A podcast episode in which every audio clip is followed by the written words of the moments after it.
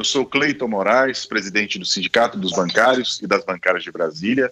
É um enorme prazer apresentar esta iniciativa do sindicato, dirigida e apresentada pela presidência do Sindicato dos Bancários. Conte aí, presidente. Uma iniciativa cujo objetivo é trazer reflexões, esclarecimentos, dúvidas e orientações sobre pontos de interesse da categoria, sobre pontos de interesse dos trabalhadores e das trabalhadoras.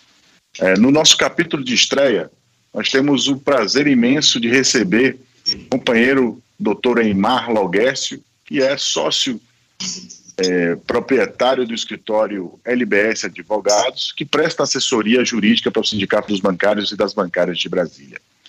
No nosso episódio de estreia, nós trazemos um tópico que é de extrema relevância e de interesse dos trabalhadores uma forma geral, que é a ação de correção do FGTS. Então, para tratar desse tema de forma bem prática e ter uma orientação para os colegas bancários e bancárias da ativa e aposentado, nós conversamos hoje com o companheiro doutor Eimar Loguécio. Antes de passar a palavra para o doutor Eimar, gostaria de contextualizar um pouco dos objetivos né, da Constituição do Fundo Garantidor por Tempo de Serviço, Fundo Garantia por Tempo de Serviço.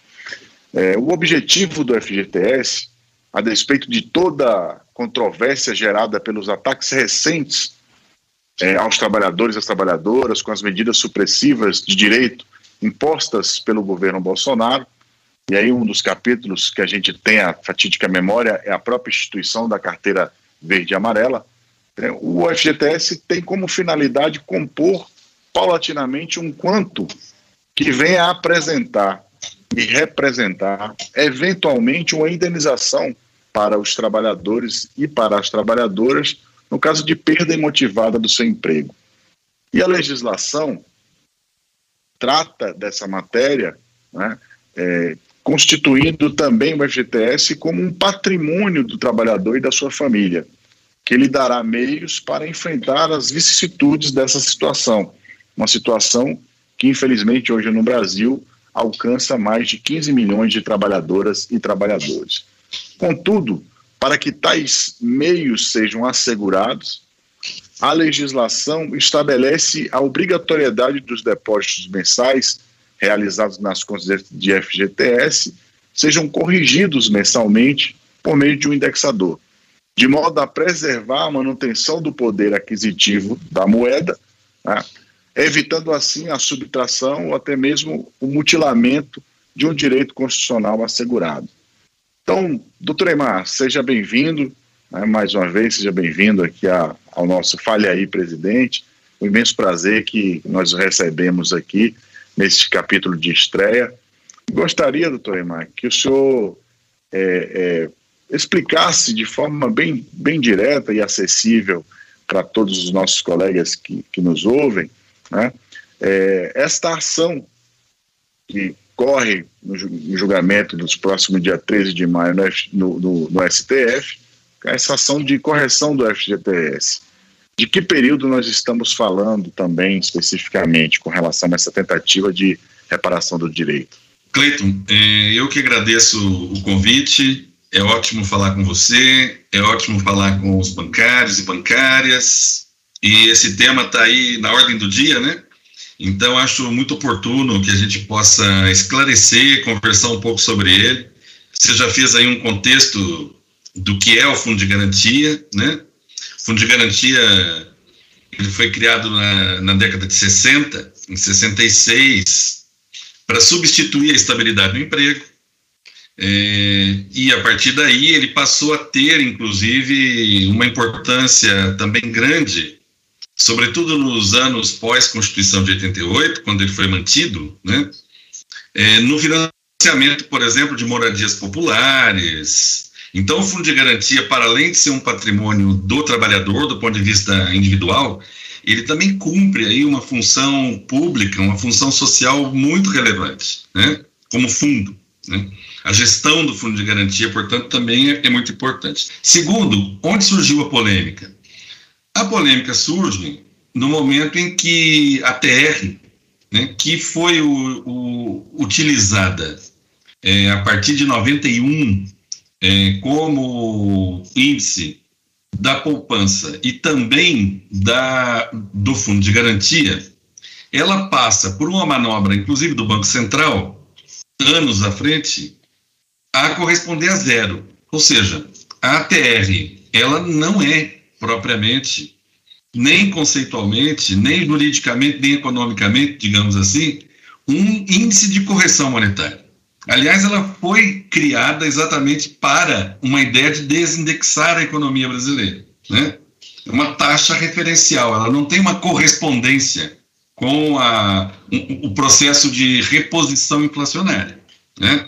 Bom, o que aconteceu a partir de 99 em especial, alguns anos antes também, mas a partir de 99 em especial, a TR passa a ser zero. E ela permanece assim por muito tempo. Em 2013, havia então uma discussão sobre a mudança deste índice para o fundo de garantia.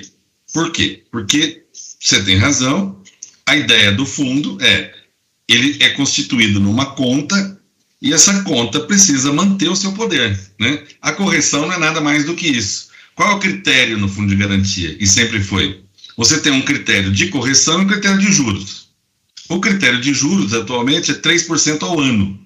Então, na prática, as contas do fundo de garantia, a partir de 99, elas passam a sofrer apenas a correção pelos juros de 3% ao ano sem reposição inflacionária. Em que pese que nesse período a inflação variou e não tão substancialmente quanto nos anos 80, né, que foi a nossa outra experiência de discussão judicial de correção do fundo de garantia, chamados planos econômicos, né, é, ainda assim há uma diferença significativa aí entre o que ocorreu ao longo desses anos, do ponto de vista da acumulação é, inflacionária e do ponto de vista do que foi corrigido o fundo de garantia. Então, em 2013, sindicatos bancários de Brasília, junto com outros sindicatos é, no Brasil todo, é, ingressa com ação para a correção do fundo de garantia, discutindo exatamente a, a questão da TR como índice. E pede, então, que judicialmente seja fixado como índice o INPC ou o IPCA. Muito bem. É, os contornos dessa ação, ele pede, evidentemente, a correção de todas as pessoas que têm conta ativa, né? É, ou inativa, mas naquele período de, em que se dá, portanto, nós estamos falando, voltando, em período a partir de 99, e ele se arrasta até hoje, né? porque a TR vem zerada em todo esse período até hoje. Muito bem. É, o Judiciário isso é Justiça Federal, vamos deixar claro, não é Justiça do Trabalho, porque nós estamos falando de uma ação que quem é o, o grande deposit, é, banco né, que, que recebe as contas e mantém as contas é a Caixa Econômica Federal, né, e, portanto, é Justiça Federal ah, que recebe essas ações. Um pouco adiante, o, o STJ decidiu é, que a TR era índice, é, estava correta a aplicação da TR, mas determinou a suspensão dos andamentos desses processos. Depois veio uma ADI, que é uma ação direta de inconstitucionalidade, junto ao Supremo Tribunal Federal. Essa ADI, ela, portanto, ela atinge todos os trabalhadores e trabalhadoras que têm conta no fundo e que, portanto, é, independentemente de categoria, né? É, e ele, Supremo, está, portanto, devendo uma resposta. Se mantém a TR, se substitui a TR e que contornos dará para esses casos. Então, a época, e já tem alguns anos isso, Cleiton, o Supremo determinou que todos os processos ficassem parados aguardando a decisão do Supremo. Então, o nosso processo especificamente, ele está nessa, aguardando a decisão do Supremo para a continuidade. Uma outra questão também que tem chegado aqui dos, dos colegas, né, é qual, qual é a perda, né, a atualização né, no caso do que a gente reivindica para atualização monetária dos saldos da, da conta de FGTS, percentualmente, qual o prognóstico que a gente tem numa avaliação, né? Uma, uma, conta que tem lá 10 mil reais, 100 mil reais, o que, que a gente, qual é a expectativa que os trabalhadores podem estar esperando né, com relação a uma decisão favorável no Supremo? Só para a gente ter uma ideia, porque há muita especulação né, em termos desses percentuais. Então, para é, eu sei que é difícil porque vai depender das situações individuais, mas assim, qual é a expectativa de uma forma geral? É. E, a, se o senhor me permite, aproveitando já, é, quem são né, os beneficiários dessa ação? Então, é, é, é o, o sindicato substituiu processualmente quem? Os sócios apenas? Quem se aposentou antes, né? É, aliás, durante, né, de 99 para cá, como é que né, como é que está essa representação, enfim. Então, quem são os titulares dessa ação coletiva? Bom, então vamos primeiro. É, essa ação coletiva ela é promovida pelo sindicato para todos os representados que têm ou tiveram conta no período. Agora, a individualização ela é uma etapa seguinte. Por que, que eu digo isso? Porque as pessoas têm conta do fundo de garantia em períodos variados. Não tem como dizer quanto é um percentual único, mas no caso de bancário é fácil pensar. O que, que é o pedido? O pedido é para que seja substituído a ATR pelo, por exemplo, IPCA, que foi o índice que o Supremo fixou para os precatórios. Né? Substituiu TR por IPCA. Bom, então, se eu tenho conta há cinco anos, se eu tenho conta há dez anos, mas se eu tenho conta nos últimos três anos, seria, digamos, a soma dos períodos do IPCA ano por ano ou no período em que eu tenho ou tive conta ativa. Ele pode ter se aposentado, ele pode ter se desligado, não interessa. O que interessa é se você tem conta ativa num determinado período. Então, o objeto dessa ação é isso. Ele é abrangente. Agora, eu tenho que fazer um alerta, e eu acho importante fazer um alerta. O alerta é o seguinte: a, toda a, a, a discussão ela gira em torno de uma decisão do Supremo que não ocorreu ainda. Então, eu vou lembrar que na época dos planos econômicos, para os bancários e bancárias de mais tempo, eles vão se lembrar que nós entramos, por exemplo, com as ações de correção do, do Fundo de Garantia no período dos anos 80 até os anos 90. E o Supremo acabou reconhecendo um período muito pequeno, mas reconheceu de forma retroativa. Depois houve, inclusive, um acordo nacional é, para a reposição desse, desse período. E as pessoas, nós, nós tivemos inúmeras ações em Brasília, né, é, promovidas para a correção e muitos receberam, acho que a grande maioria dos bancários de Brasília recebeu ou no processo judicial ou por acordo aquelas diferenças. Nós não sabemos como é que o Supremo vai se posicionar. E nós temos um receio com relação às posições do Supremo em matéria de direitos sociais e do trabalho. Vamos lembrar que o Supremo recentemente decidiu correção monetária dos débitos trabalhistas em prejuízo do crédito dos trabalhadores e trabalhadoras. Então, há sim uma, uma forte é, expectativa com relação a esse tema em relação ao Supremo. Né? É, porque será a partir da decisão do Supremo que nós poderemos imaginar o que vai acontecer na prática com as ações que foram promovidas. O que eu posso dizer das ações é que a ação pedida é o mais abrangente possível. Maravilha, doutor. Vamos chegando aqui já para o final, final do nosso, da nossa conversa, nesse primeiro capítulo do nosso podcast. Conte aí, presidente.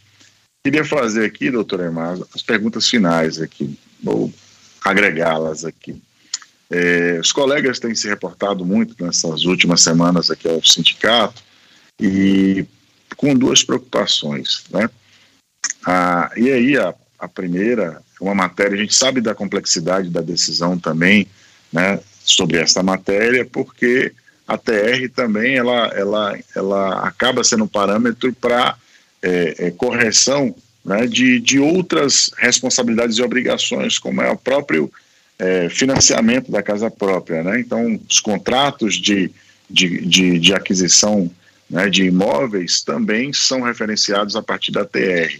E também pelo próprio alcance, né, a magnitude do que a gente está falando. A ação, como o senhor bem frisou, é contra a Caixa Econômica Federal, né, então, portanto, é uma decisão que não é uma decisão também tão simples. Né? Então, queria que o senhor é, é, é, finalizasse aqui com duas avaliações, né? Perspectiva. Primeiro, com relação ao prazo, né? Esse é um julgamento que cuja a natureza, né? Qual a expectativa de tempo, né? De prazo de manifestação do Supremo e aqui é esperada por todos, né? Qual é a nossa expectativa de êxito com relação a essa matéria? Quais são as chances, né? Como é que senhor avalia, né, dentro de um horizonte, os elementos que estão colocados aí, de uma vitória no Supremo Tribunal Federal que assegure esses direitos aí, essa correção justa aos trabalhadores e trabalhadoras, os bancários e os bancários, mas, sombra de dúvida, que é uma matéria que ultrapassa a nossa categoria, né, indo para todos os trabalhadores e trabalhadoras seletistas. Sim, a decisão do Supremo, pela natureza, ela é uma decisão é, que se aplica a todos, né? a todos aqueles que têm conta ou tiveram conta no período questionado. É, como é uma decisão de plenário, ela é uma decisão definitiva. A hora que o Supremo julgar, ela será definitiva. Né? O Supremo tem sessões às quartas e quintas-feiras. Esse processo está pautado para a próxima quarta-feira é, poderá ser julgado na mesma quarta-feira ou não.